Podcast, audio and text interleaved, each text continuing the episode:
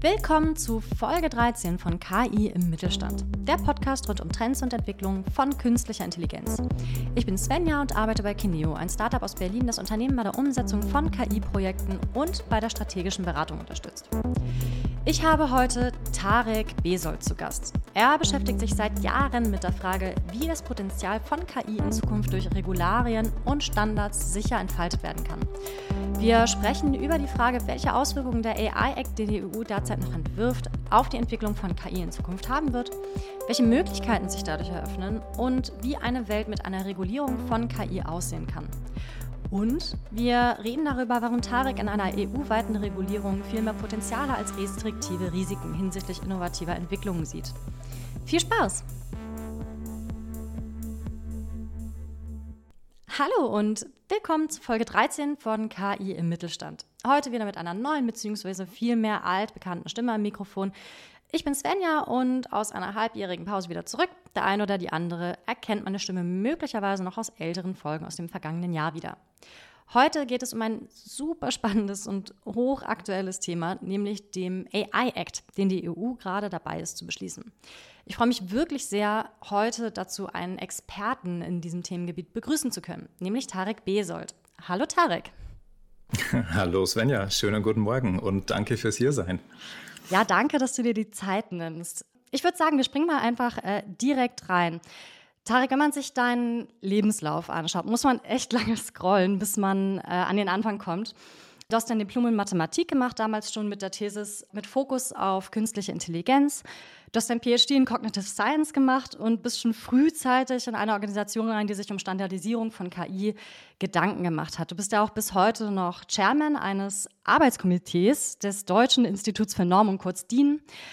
Du bist zudem auch noch als AI-Lead oder CTO in verschiedenen Unternehmen tätig gewesen und warst häufig für den Aufbau von Research-Teams mit Fokus auf KI verantwortlich und der Entwicklung und Implementierung von KI-Strategien und Projekten.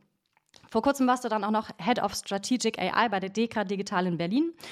Und heute befindest du dich ganz woanders in Barcelona und arbeitest als Senior Research Scientist und Teamleiter bei Sony AI. In meinen Augen erkennt man da schon eine recht klare Richtung, wenn man sich das alles so anschaut. Ein großer Fokus liegt also bei dir vor allem auf dem Thema künstliche Intelligenz. Äh, insbesondere auch beim Research, aber gerade auch die strategische Ausrichtung und Standardisierung von KI. Und darum soll es heute gehen. Wie kommt es eigentlich, dass du diese Ausrichtung für dich gefunden hast? Das ist eine sehr gute Frage. Ähm, vor allem das Thema Standardisierung ist natürlich nicht unbedingt der beste Gesprächsstarter in irgendwelchen Kneipen oder bei ähm, Familiengeburtstagen. Also das ist jetzt nichts, worüber Menschen besonders euphorisch werden. Aber wie du gerade sagtest, also wenn man einmal drauf doppelklickt und sich das genauer anschaut, hoffe ich zumindest, dass mein Lebenslauf doch ein klein wenig Sinn macht. Ich komme aus einer Ecke der KI-Welt, die sehr, sehr viel mit den Menschen zu tun hat.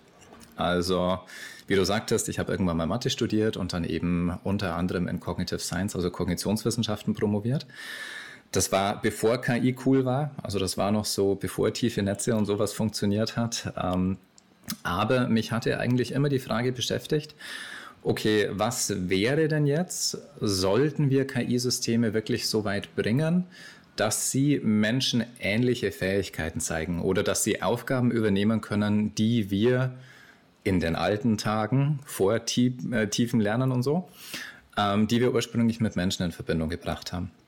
Und entsprechend dann eben auch akademische Laufbahn, ähm, Kognitionswissenschaft studiert, dann mal ein Jahr in einem Digital Media Lab verbracht, ähm, dann relativ viel auch in der Lehre mit Studenten an verschiedenen, in der Regel sehr angewandten Themen gearbeitet.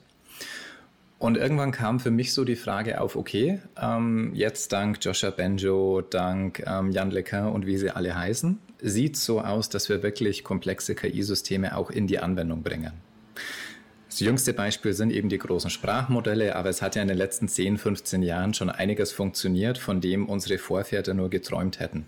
Beispielsweise, wenn du an diese ganzen ähm, Computer Vision Anwendungen denkst oder wenn du an komplexe Entscheidungsprozesse wie bei Credit Scoring und so weiter denkst. Ja, und irgendwann habe ich mich dann eben gefragt, okay, jetzt lassen wir das auf die Menschheit los und ähm, es interagiert alles toll und es wird alles überall verwendet, aber wer sorgt eigentlich dafür, dass der Mensch dabei nicht zu kurz kommt. Also wer sorgt im Endeffekt dafür, dass die Technologie, zumindest so wie ich das gerne hätte, weiterhin dem Menschen dient und das nicht entweder komplett auseinanderdriftet oder sogar dem Menschen zum Nachteil wird. Und das ist dann eben der Punkt, in dem ich ähm, begonnen habe, mich mit dem, was heute vertrauenswürdige KI, also Trustworthy AI genannt ist, zu beschäftigen. Zunächst ging es ganz viel um Erklärbarkeit.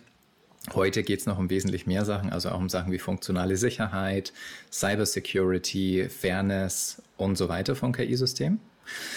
Und wenn man sich das anguckt, stellt sich raus, okay, ähm, KI regulieren ist schwierig und da sprechen wir ja heute drüber, aber auf jeden Fall gibt es aus der Industrierichtung und aus der Wissenschaftsrichtung ein Forum, in dem sich Leute zumindest darüber unterhalten, wie man gemeinsame Grundlagen, gemeinsame Standards, da ist das böse Wort, schaffen kann.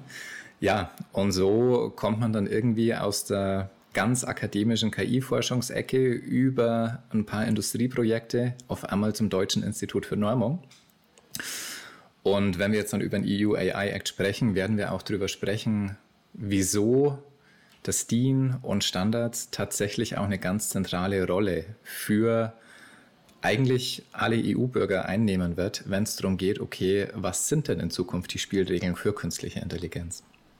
Du hast es jetzt gerade schon angesprochen, äh, DIN, Normung, du bist da als Chairman aktiv. Was ist denn so deine konkrete Rolle dabei? Was, was macht man in so einem Komitee?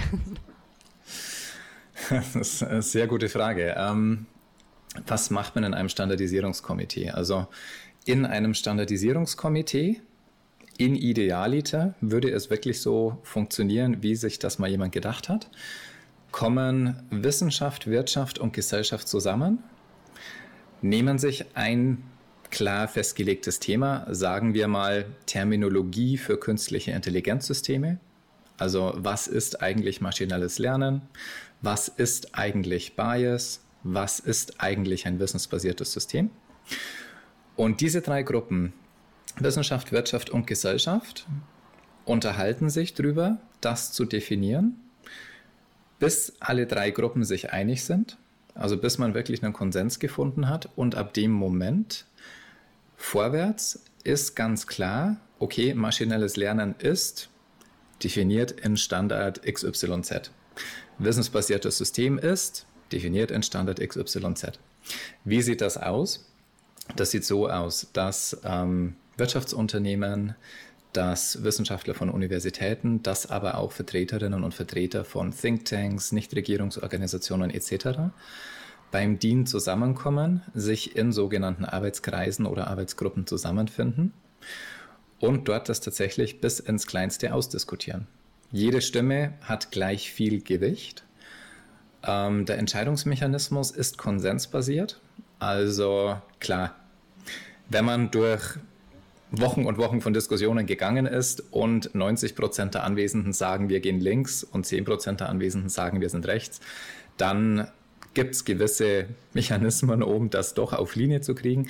Aber das Grundprinzip ist immer konsensbasiert und man spricht eben ganz viel und schickt ganz viele Papiere hin und her, baut auf Vorschlägen von anderen auf. Das machen wir natürlich jetzt nicht nur hier beim DIN in Berlin oder 2023 hauptsächlich online, ähm, sondern das macht man auch in Frankreich, das macht man auch in Österreich, das macht man auch in Singapur, das macht man auch in den USA. Das heißt, was wir beim DIN machen, ist, wir machen das auf deutscher Ebene, bringen alle deutschen Stakeholderinnen und Stakeholder zusammen. Die anderen machen das auf ihrer jeweiligen nationalen Ebene und dann gibt es noch einen Überbau, wo man sich europäisch trifft. Das ist dann auch der Teil, der für den EU AI Act relevant ist. Oder wo man sich sogar global trifft. Und das Prinzip ist immer dasselbe. Man diskutiert. Das heißt, auf europäischer Ebene diskutiert dann eben die deutsche Meinung mit der französischen Meinung. Man geht wieder zurück, bringt das zu den deutschen Stakeholderinnen und Stakeholdern und spielt Ping-Pong, bis es da auch Übereinstimmung gibt. Spannend, also vor allem auch der Punkt, dass das äh, konsensbasiert ist. Also bei uns in unserer kleinen Firma, wir sind ja auch äh, darauf ausgerichtet, dass bei uns Entscheidungen mit äh, Konsens am Ende entstehen und alleine schon bei mittlerweile 17 Leuten, die wir sind, Das ist schon immer nicht so einfach. Und gerade bei einem Thema, das so sehr polarisiert und ja auch durchaus viele Emotionen bei den Leuten aufwirft, stelle ich mir anspruchsvoll vor. Ist es auch. Ähm, das, äh, was, glaube ich, hilft, ist, dass zumindest aus meiner Erfahrung heraus ganz viele der Teilnehmerinnen und Teilnehmer sich tatsächlich der Sache annehmen wollen. Also das heißt, es gibt in der Regel sehr, sehr viel guten Willen, jetzt wirklich nochmal ein Thema aufzumachen, nochmal zu versuchen, andere Leute mit an Bord zu bekommen. Ähm, aber es geht natürlich auch nicht anders. Warum? Weil Standards keinen Gesetzesstatus haben. Also ein Standard ist immer nur so mächtig, wie seine Akzeptanz in der Industrie oder in den relevanten Kreisen dann ist. Das heißt, würde ich jetzt hier als ähm, Ob-Person versuchen, meine eigene KI-Definition durchzudrücken, kann das zwar sein, dass dann im Standard XYZ Tareks KI-Definition steht, weil das aber keine Gesetzesmacht hat, würde Standard XYZ vermutlich eiskalt ignoriert. Und entweder es gibt einen neuen Standard oder Unternehmen einigen sich unter sich auf einen sogenannten Industriestandard. Ja, also Konsens ist Teil des Mechanismus, aber einfach auch notwendig, um spätere Annahme in den Zielgruppen sicherzustellen. Ja, absolut, absolut. Aber dann lass uns doch gerne mal zum AI Act kommen. In diesem Jahr, gerade auch äh, Anfang des Jahres, ging so ein offener Brief weltweit durch die Schlagzeilen. Leute wie Elon Musk oder der CEO von OpenAI, die kritisieren, dass leistungsstarke KI-Systeme erst dann entwickelt werden sollten, wenn wir sicher sind, dass ihre Auswirkungen positiv und ihre Risiken überschaubar sind. Sie sagen Sachen wie Kontrollverlust über unsere Zivilisation als äh, Risiko. Zunächst einmal, wie stehst du zu diesem offenen Brief und generell, wie schlimm steht es also auch mit der Entwicklung von künstlicher Intelligenz heute? Also zunächst notabene bezüglich des offenen Briefes. Ähm, es ist hochfaszinierend zu sehen, dass eine Gruppe aus Personen, die entweder kurz vor Veröffentlichung des Briefes einige der momentan fortgeschrittensten KI-Systeme auf den Markt gebracht haben oder seit Veröffentlichung des Briefes ähm, unter signifikanten Geldeinsatz Startups gestartet haben, um besagte Systeme zu entwickeln, sich hier auf einmal als die Vorreiter, ähm, ja, als die Vorreiter der guten KI-Regulierung darstellen.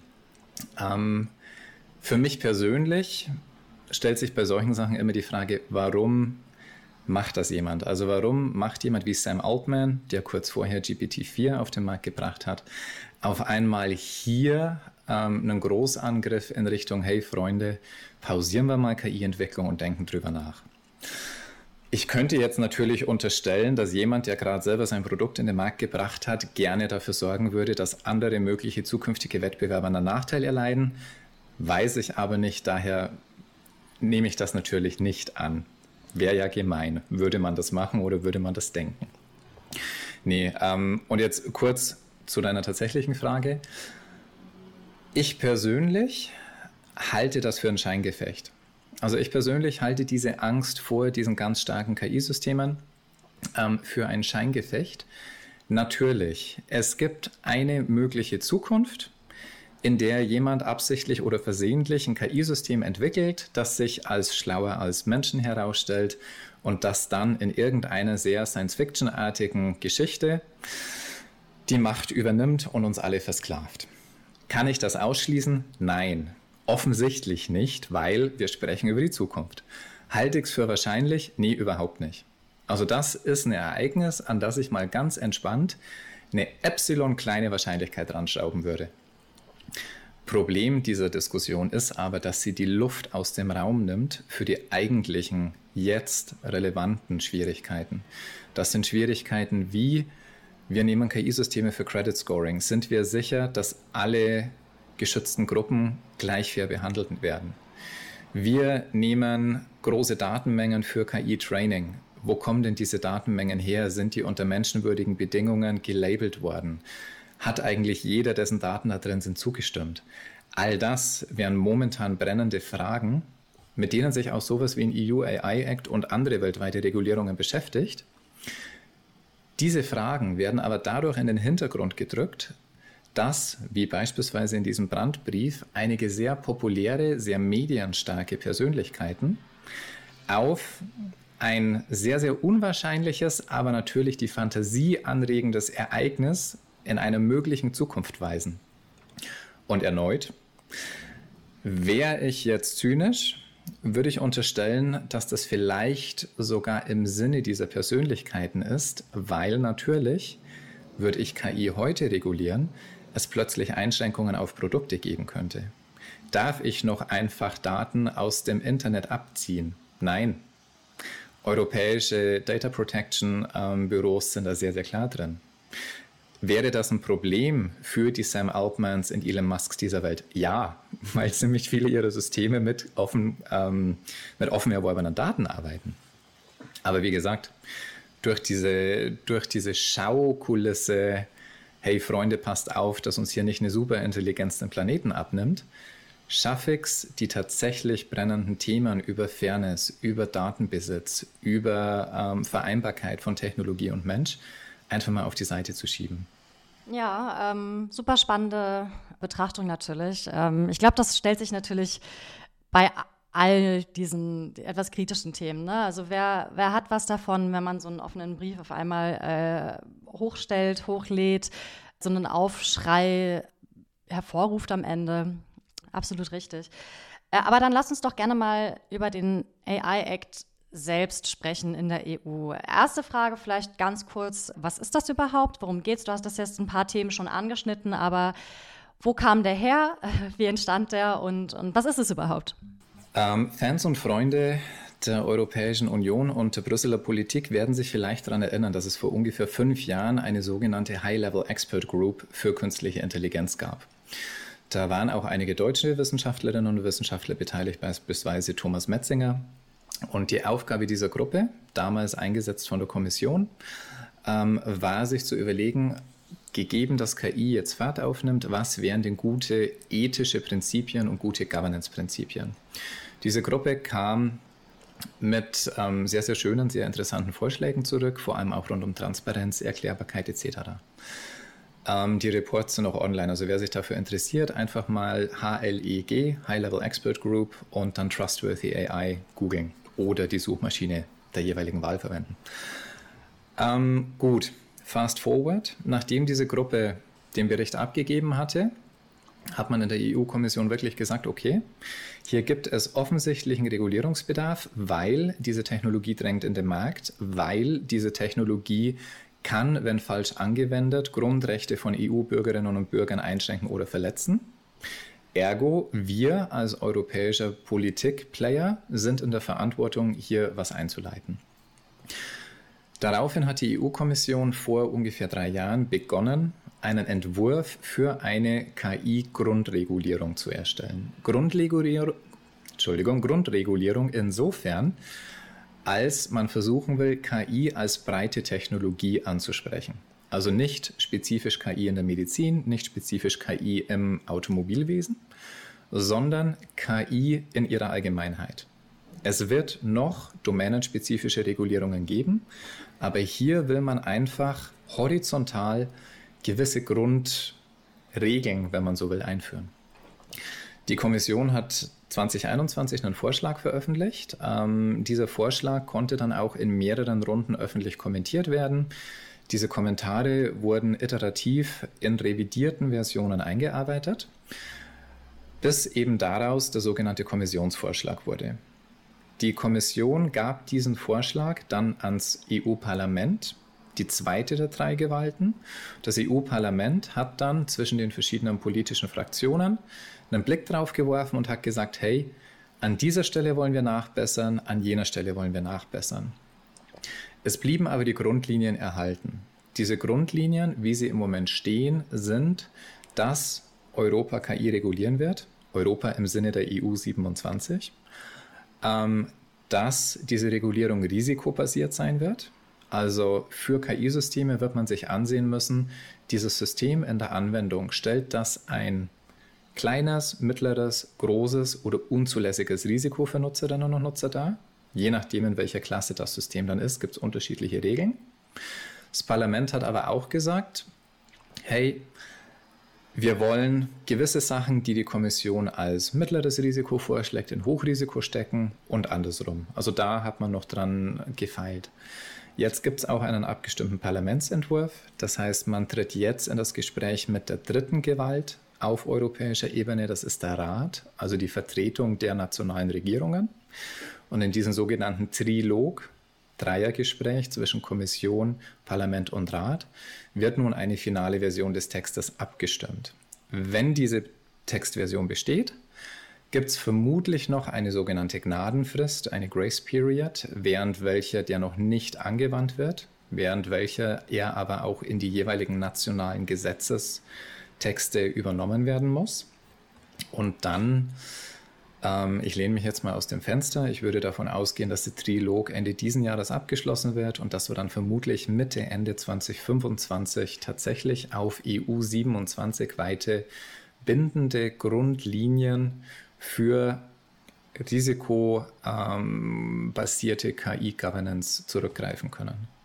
Und äh, was bedeutet das dann konkret für Unternehmen, die jetzt schon mit KI was machen, also die schon KI-Produkte auf den Markt bringen oder generell, was, was konkret bedeutet das?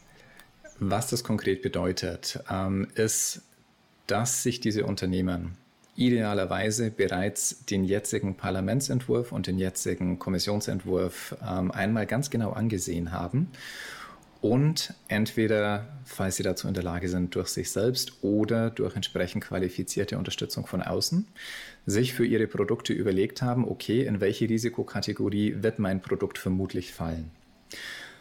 Es ist sehr, sehr unglücklich, wenn es in die Kategorie unzulässig hohes Risiko fällt. Ähm, das sind im Moment zumindest so vorgesehen, beispielsweise biometrische Systeme, die im öffentlichen Raum eingesetzt würden. Vielleicht mit Ausnahme, falls der Einsatz durch Polizei oder öffentliche Sicherheitskräfte erfolgt. Aber bin ich jetzt ein Unternehmen, das ein biometrisches System im öffentlichen Raum entwickelt, dann ist es jetzt höchste Eisenbahn, sich mal diesen Text anzugucken und sich entsprechend beraten zu lassen. Ähm, für alle anderen also sagen wir mal, ich entwickle ein Hochrisikosystem. Ähm, Im Moment ist dafür in der Diskussion beispielsweise Credit Scoring, aber auch Systeme, die im Personalwesen während eines Bewerbungsprozesses Vorauswahlen treffen sollen. Dann erneut sich den Text mal angucken oder die Texte. Im Moment gibt es ja noch verschiedene Versionen, bis der Trilog abgeschlossen ist. Und sich überlegen, okay, es gibt jetzt hier Anforderungen bezüglich Fairness. Es gibt jetzt hier Anforderungen bezüglich Erklärbarkeit. Es gibt jetzt hier Anforderungen bezüglich Schutz der zum Training verwendeten Daten. Erfüllt mein System diese? Oder auch erfüllt meine Organisation diese Anforderungen? Also viele dieser Anforderungen werden nicht nur rein technisch sein, sondern auch organisational, wann immer ich beispielsweise mit sensitiven Daten arbeite. Stellt sich raus, ich erfülle diese Anforderungen noch nicht, würde ich am liebsten gestern damit anfangen, mich in eine Position zu bringen, die zu erfüllen. Erneut, für viele Unternehmen, und da sind wir jetzt auch mal ganz realistisch, ähm, im Mittelstand, in Startups, ist das für den Moment eine zusätzliche Schwelle, die schon Ressourcen kosten kann. Also wann immer natürlich Regulierung eingeführt wird, kommen, bis diese Regulierung jedem im Fleisch und Blut übergegangen ist und sie einfach komplett in einem Feld umgesetzt ist, ähm, kommen auf alle Player im Feld zusätzliche Aufwände zu. Wäre ich ein CEO oder auch ein CFO, würde ich jetzt anfangen, mir zu überlegen, wo steht mein Unternehmen? Habe ich die Ressourcen zur Seite gebracht, die ich benötige, um die Regulation erfüllen zu können? Ja, und dann natürlich gibt es noch die Systeme mit, sagen wir mal, mittlerem Risiko. Ähm, dort wird es vermutlich Transparenzanforderungen geben. Also da wird es heißen, ähm, ich als Hersteller muss in der Lage sein, in ein vielleicht sogar öffentlich zugängliches Register zu geben. Was waren die Trainingsmethoden? Wo kamen meine Daten her? Auch hier. Ich kann heute schon als Geschäftsführer oder ähm, als ähm, Produktverantwortlicher mich mal an meine Entwickler wenden und sagen, hey Freunde, wo habt ihr eigentlich die Trainingsdaten her? Und wenn mich dann jeder anguckt, wie das Eichhörnchen, wenn es donnert, ähm, dann würde ich vermutlich erneut sagen, okay, wenn wir es nicht wissen, dann jetzt mal alle auf Pause, jetzt gehen wir mal nachgucken. Also was kann ich, ja. Sorry. Damit schneidest Alles du ja eigentlich schon ein, ähm, ein sehr wichtiges Thema an oder einen ziemlichen Kern des ganzen Acts, nämlich gerade äh, hinsichtlich Transparenz, KI äh, explainable zu machen, also erklärbar. Ist das denn wirklich möglich? Häufig redet man ja von äh, Algorithmen, dass, ich, ich sage jetzt mal ganz plump, die Magie passiert in so einer schwarzen Box komplexe Berechnungen etc. und äh, irgendwas kommt am Ende dabei rum. Viele verstehen ja, oder generell so auch der Eindruck, den wir jetzt aktuell in unserem Startup haben, mit vielen Unternehmen, mit, mit denen wir sprechen.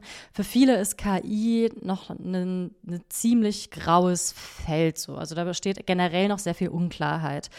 Wie kann man denn KI und gerade wenn es auch um Transparenz geht, um welche Modelle werden äh, genutzt, welche Trainingsdaten werden verwendet, Inwieweit kann man dadurch KI wirklich erklärbar machen und inwieweit wirft es nicht einfach noch mehr Verwirrung und Fragen hervor? Ähm, die Frage sollte nicht sein, kann ich KI generell erklärbar machen, sondern die Frage sollte zunächst mal sein, wem will ich es erklären und zu welchem Zweck. Das, das macht das Ganze nämlich wesentlich greifbarer. Ähm, kann ich unbedingt jedem auf der Straße erklären, wieso mein tiefes Netz dieses oder jenes Ergebnis liefert und in dieser Erklärung alle mathematischen Details verständlich machen? Vielleicht nicht. Also ähm, eine Fourier-Transformation ist jetzt nicht jedermanns Hobby. Ähm, kann ich für meine KI-Systeme sagen, hey, dein Kredit wurde abgelehnt, weil dein Einkommen zu gering ist und noch dazu du ein schlechtes Credit Rating mitgebracht hast? Das kann ich machen. Habe ich damit erklärt, wie genau das KI-System zu seinem Ergebnis kam? Nein. Habe ich der Person damit erklärt, warum der Kredit abgelehnt wurde und habe ich die Person damit ermächtigt, in Zukunft vielleicht einen Kredit zu bekommen? Ja. Wieso? Weil die Person weiß, okay, ich muss so möglich mein Einkommen erhöhen und ich muss an meinem Credit Rating arbeiten. Das heißt, ich würde mich zunächst mal nicht von diesen großen Begriffen abschrecken lassen. Also ich würde zunächst mal nicht in Panik verfallen und denken, jetzt muss ich jedem hier irgendwie erklären, wieso mein großes neuronales Netz mit einer Milliarde Parametern dieses oder jenes tut, sondern einfach mal gucken, was ist denn die Absicht des Gesetzes oder was ist denn die Absicht des Grundrechts? Und die Absicht des Grundrechts ist immer, ähm, vor allem verletzliche Gruppen zu schützen und auch im Angesicht von Technologie jeden und jede weiterhin handlungsfähig zu machen. Und das ist ein anderes Problem. Also das ist eine andere Problemstellung, als allgemein KI-Systeme zu erklären. Und dasselbe für die Daten. Also ähm, muss ich unbedingt in der Lage sein, für jedes einzelne Datum in meinem Datensatz zu sagen, wo es herkam? Idealerweise natürlich. Vielleicht nicht. Aber ich kann, indem ich als Organisation und irgendwann auch als ganze Branche gewisse Mindeststandards habe, natürlich sicherstellen, dass zumindest die krassesten Regelverletzungen ausgeschlossen werden. Wenn ich einfach nicht blind mit einem Crawler Daten aus dem Internet ziehe, sondern für meine Datensets immer jemanden habe, der die irgendwo erhoben hat, dann habe ich schon mal einen Schritt in Richtung Transparenz gemacht und auch einen Schritt in Richtung Verantwortung und Haftbarkeit. Also das, äh, die, dieses Argument, ja, ich kann KI-Systeme doch nicht erklärbar machen oder ja, ich kann doch nicht für jeden Datenpunkt sagen, wo er herkommt, die halte ich teilweise für Scheinmanöver, mit denen auch versucht wird, einer Regulierung oder einer allgemeinen Regelsetzung den Wind aus dem Segel zu nehmen, bevor man überhaupt dort ist. Also das, das sind so diese Donkey Shot Windmühlen, die ich jetzt mal aufstelle, um zu sagen, Freunde, lass mal mit der Regulierung stecken. Ihr wirkt uns hier den Motor ab. Ganz so schlimm ist es nämlich nicht. Okay, verstehe. Also an sich Regulierung schafft einfach auch mehr, mehr Transparenz, lässt uns auch einfach mal überlegen, okay, was wollen wir hier eigentlich gerade erklären und was wollen wir hier eigentlich gerade in den Fokus rücken. Aber wenn wir jetzt mal schauen, so auch zu, also in Richtung Zukunft. Wie sieht denn für dich am Ende eine Welt aus, in der wir mit KI einfach schon gewisse Standards eingeführt haben. Also was für Potenziale gibt es denn noch neben einer gewissen Erklärbarkeit und Transparenz, die man dann natürlich äh, schafft, und im Endeffekt auch nochmal ein ganz wichtiges Stichwort Trustworthy AI. Du hattest das äh, kurz erwähnt. Vertrauen schaffen. Welche Potenziale gibt es noch darüber hinausgehend? Ähm, für mich, also wann immer mich jemand fragt, warum ich vertrauenswürdige KI für einen guten Gedanken halte, denke ich das immer von der Nutzerinnen und Nutzerseite her. Ähm, es, es ist eigentlich nichts anderes, als wenn ich versuche, ein Auto in den Markt zu bringen. Nur, dass Autos inzwischen so weit verbreitet sind und jeder im Hirnstamm hat, okay, was auch immer als Auto auf dem Markt ist, erfüllt gewisse Sicherheitsrichtlinien, dass da keiner mehr drüber nachdenkt. Für KI-Systeme, wenn ich jetzt als Nutzerin und Nutzer drüber nachdenke, okay, ähm, ich bewege mich in eine Welt hinein, in der gewisse Entscheidungen meines täglichen Lebens von KI-Systemen unterstützt oder sogar übernommen werden. Die Entscheidungen können, ich komme immer wieder aufs Beispiel zurück, was so schön ist, Credit Scoring sein, die können sein, wird meine Bewerbung auf einen Arbeitsplatz überhaupt von irgendeinem Menschen gesehen? Die Entscheidungen können auch sein, ähm, das deutsche Elektrizitätsnetzwerk, wie viel Elektrizität kaufen wir denn jetzt für den ersten Weihnachtsfeiertag? Geht bei jedem zu Hause noch die Gans im Ofen oder wird es mal dunkel? Ähm, diese Entscheidungen können natürlich medizinisch sein und so weiter. Was hätte ich als Nutzer und Nutzerin gerne? Naja, natürlich, ähm, dass das Zeug funktioniert. A, es muss also performant sein. Dass es auch dann funktioniert, wenn mal nicht alles so ist, wie es soll. B, es muss robust sein. Dass, wenn es nicht funktioniert, ich weiß, warum es nicht funktioniert hat, Idealerweise auch, wenn es funktioniert, weil dann kann ich besser damit interagieren. Aber auf jeden Fall, wenn was schief ging, will ich wissen, was schief ging und warum. Also es muss transparent und erklärbar sein. Stichwort da auch, jemand muss klar in Haftung treten können. Ja, und ich will, dass es für mich heute so gut funktioniert wie in 20 Jahren. Also ganz egal, ob ich jetzt irgendwie heute 38 oder 58 bin. Und ich will, dass es für mich, ähm, in meinem Fall, ich bin jetzt ähm, ein kaukasischer Mann Ende 30, genauso gut funktioniert wie vielleicht für meine kleine Nichte, die ein asiatisches Elternteil hat ähm, oder für meinen kleinen Neffen, der eine dunklere Hautfarbe hat. Also das, das sind eigentlich alles Sachen, die wir bei anderen Produkten immer voraussetzen. Da, da wird nicht mal drüber diskutiert. Also das, das ist nicht mal ein Thema. Bei KI ist jetzt auf einmal wieder alles ganz groß und ganz offen. Wir könnten ja irgendwas verpassen und so weiter. Meines Dafürhaltens muss Vertrauenswürdigkeit in Nutzerinnen und Nutzerprodukte eingebaut sein, weil die sonst nie am Markt überleben. Stell dir einfach vor, du hättest jetzt die Auswahl zwischen einem Auto, bei dem du weißt, das ist nachweislich sicher, und einem Auto, bei dem einer sagt, glaub mir, funktioniert schon welches nimmst du? Ne? Also in welches steigst du ein? Kein Thema. Insofern ähm, Performance, Robustheit, ähm, funktionale Sicherheit, Transparenz, Erklärbarkeit, ähm, eindeutige Haftbarkeit, ähm, gleiche Funktion für alle, also Fairness, Biasfreiheit. All das sind Sachen, die jemand ohnehin in ein qualitativ hochwertiges Produkt einbauen will. Und dahin geht meines Dafürhaltens auch die Reise mit vertrauenswürdiger KI. Nicht mehr und nicht weniger. Und das, das Interessante daran ist ja, es diskutiert jetzt jeder über den EU AI Act, weil wir halt in der EU 27 leben. Und es sagt immer, alles und jeder, ja, in den USA ist es doch so viel freier und der Wilde Westen und so weiter. Stimmt auch nicht. Ähm, man kann sich mal mit der FTC beschäftigen, Federal Trade Commission. Die haben vor zwei, drei Jahren ganz, ganz gute KIler aus der akademischen Welt abgeworben. Dort ist eben der Mechanismus ein anderer. Das heißt, in den USA habe ich eine sogenannte prinzipienbasierte Regulierung.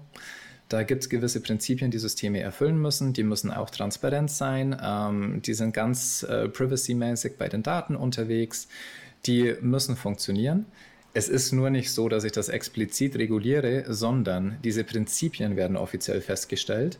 Und wenn was kaputt geht, dann kann ich als Nutzerin oder Nutzer mich an die FTC wenden. Die FTC bringt daraufhin den Hersteller vor Gericht und dann gibt es halt wieder mal eine Milliardenstrafe. Also das, das, der Mechanismus ist ein anderer. Am Ende steht aber für den Hersteller wieder ganz viel Schmerz, wenn er Schmu betrieben hat. Singapur, selber Ansatz, prinzipiengerichtet. Ähm, das Vereinigte Königreich sagt gerade, ja, wir machen alles so offen. Nee, die haben auch KI-Prinzipien festgehalten und haben eine ähnliche Rechtstradition. Also es ist für viele große Volkswirtschaften im Moment feststellbar, dass man sagt, hey, wir wollen vertrauenswürdige KI, wir haben unterschiedliche Mechanismen, aber es hat einfach mit Qualität zu tun und es hat damit zu tun, dass unsere Nutzerinnen und Nutzer eh nichts anderes akzeptieren. Ergo, los geht's. Ja, absolut. Du, wir hatten im Vorgespräch auch nochmal, ja, wir hatten uns ja eh schon mal kurz äh, vorher darüber unterhalten, welche Themen wir auch in diesem Podcast anbringen wollen. Auf eine Sache würde ich gerne nochmal kurz zurückkommen. Wir hatten dafür geredet, auch äh, einen Push hin zu einem Open Ecosystem, sage ich jetzt mal, zu bringen. Wie genau schaut das aus in deinen Augen? Das ist natürlich bei mir was, was auch ganz stark durch diese Arbeit in der Standardisierung inspiriert ist. Also weil ich da eben sehe, wie gut was funktionieren kann, wenn man jetzt auf einmal ähm, für meinen deutschen Ausschuss beispielsweise IBM, Microsoft, ähm, aber dann auch einen TÜV, eine DEKRA, ähm, einen Carriot, einen Bosch und dann viele Startups am Tisch hat. Ähm, vertrauenswürdige KI. Also Systeme existieren ja nicht in Isolation und Hersteller existieren nicht in Isolation. Wenn ich meine KI vertrauenswürdig machen will, was bräuchte ich? Ich bräuchte beispielsweise ethisch erhobene Daten. Das heißt für mich, also in meiner Definition, das sind Daten, bei denen bei der Datensammlung alle Datenquellen zugestimmt hatten, informiert zugestimmt hatten, dass ihre Daten erhoben werden. Und falls ich dann ähm, überwachtes Lernen damit machen will, brauche ich ja noch Label dran. Diese Label wurden in menschenwürdigen Arbeitsbedingungen erstellt. Das ist heute gar nicht mal so einfach. Wieso? Weil es Hölle teuer ist. Es ist wesentlich billiger, mir entweder Daten direkt aus dem Web zu ziehen oder Daten zu sammeln und dann unter zweifelhaften Bedingungen auf Amazon Mechanical Turk oder irgendwo anders labeln zu lassen.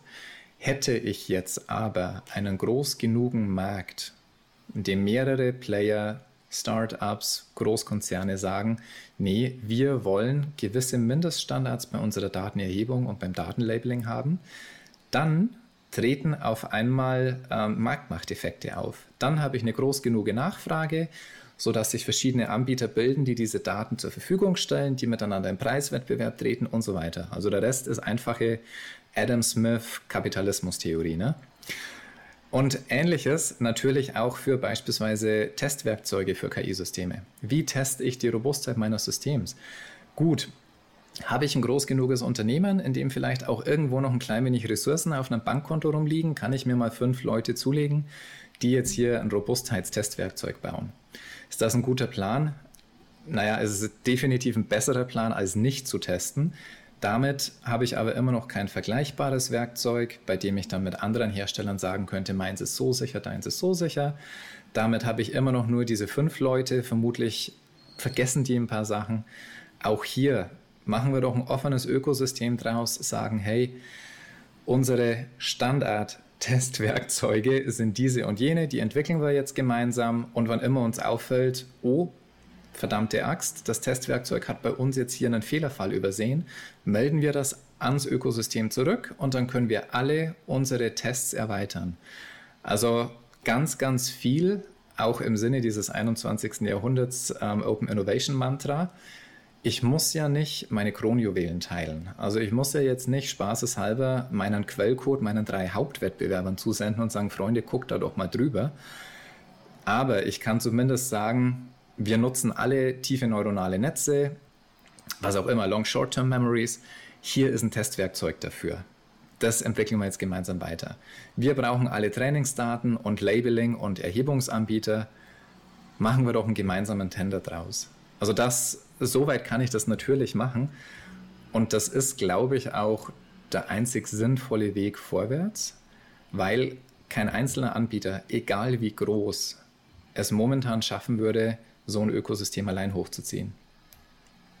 Ja, super spannend. Ist ja auch wirklich, ja, einfach auch der Fokus in Richtung Wissenstransfer auch, ne, um einander auch weiter zu pushen, voranzutreiben.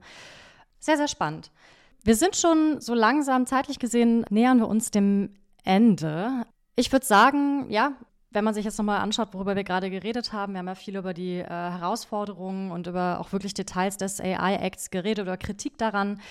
Und für mich, ich nehme jetzt so ein bisschen aus dem Gespräch raus, ist es ein Push in Richtung Wissenstransfer, in Richtung auch Fortschritt, aber na, diese Regulierung ermöglichen uns auch einfach in Zukunft eine Welt des, der Trustworthy AI, wie du es ja schon beschrieben hattest, und auch einfach Transparenzschaffung, Schaffung von Fairness. Von daher, ja, vielen Dank dir auf jeden Fall, Tarek, für die spannenden Einblicke in das Thema und äh, danke vor allem auch für deine Vision, wie so eine Zukunft mit regulierter KI aussehen kann. Ich denke, dass die Diskussion auf jeden Fall dabei geholfen hat, Fragen zu äh, beantworten von vielen und mir zumindest hat es auch nochmal einen viel besseren Überblick verschaffen. Gibt es noch letzte Schlussworte sozusagen von deiner Seite? Ja, ein Appell an alle, also vor allem auch an Mittelständler. Ähm, bringen Sie sich in die Diskussion mit ein. Also bringen Sie sich in die Diskussion mit ein, was die tatsächlichen Inhalte anbelangt. Sei es jetzt aktiv in meinem Arbeitskreis bei der Standardisierung mitmachen, sei es aber auch einfach lokal in Ihrer Umgebung zwei, drei andere Unternehmen finden und Best Practices austauschen. Also sorgen Sie einfach dafür, dass Sie an diesem Gespräch beteiligt sind, dass Sie Ihre Erfahrungen teilen können und dass auch Sie von anderen lernen. Und bringen Sie sich in die Diskussion mit Gesetzgebern mit ein. Idealerweise auf EU-Ebene, idealerweise auch auf nationaler Ebene. Sprechen Sie mit Ihrem Mitglied des Bundestages. Machen Sie ihn oder sie, ja, machen Sie ihn verantwortlich. Machen Sie sie verantwortlich. Sorgen Sie einfach dafür, dass keiner sagen kann, oh, EU AI Act, ja, das ist auch passiert, aber war jetzt nicht mein Thema. Und abschließend in diesen Gesprächen, vor allem auch auf der nationalen Ebene, machen Sie klar, dass die Einführung von Regulierung für Sie natürlich erstmal auch eine Last ist. Und dass, wenn man hier kein Innovationshemmnis will, unter Umständen man auch mal drüber nachdenken muss, hey, kann ich als Deutschland oder kann ich als Nordrhein-Westfalen, Hamburg, Bayern meinen Unternehmerinnen und Unternehmern dabei helfen? Kann ich entweder kompetente Anlaufstellen schaffen, die ihnen in ihrem Unternehmen dabei helfen, eben die Regulierung umzusetzen? Oder kann ich vielleicht auch ein Sondervermögen zur Verfügung stellen, dass es ihnen erlaubt, sich die Hilfe zu holen, die sie brauchen? Aber ganz, ganz wichtig, Kopf nicht in den Sand stecken. Sprechen Sie mit politischen Entscheidungsträgerinnen und Entscheidungsträgern und behalten Sie immer im Hinterkopf, eigentlich geht es hier um Qualität. Und Qualität ist meines Dafürhaltens für uns in Deutschland oder auch insgesamt in der EU unser Hauptverkaufsargument. Wir können ganz selten über Preis in den Wettbewerb eintreten. Qualität ist was, was lange funktioniert hat. Versuchen wir es doch wieder. Dankeschön. Ja, ein sehr, sehr wichtiger Appell. Das äh, kann ich auch so nur noch mal unterstreichen. Also wenn euch diese Folge gefallen hat, äh, hinterlasst doch gerne einen Like oder folgt unserem Podcast oder aber auch Kineo auf LinkedIn. Sicherlich könnt ihr auch Tarek folgen, der postet auch mal sehr viele spannende Sachen. Und ansonsten würde ich sagen, Tarek, dir nochmal vielen, vielen Dank und bis zum nächsten Mal. Ciao.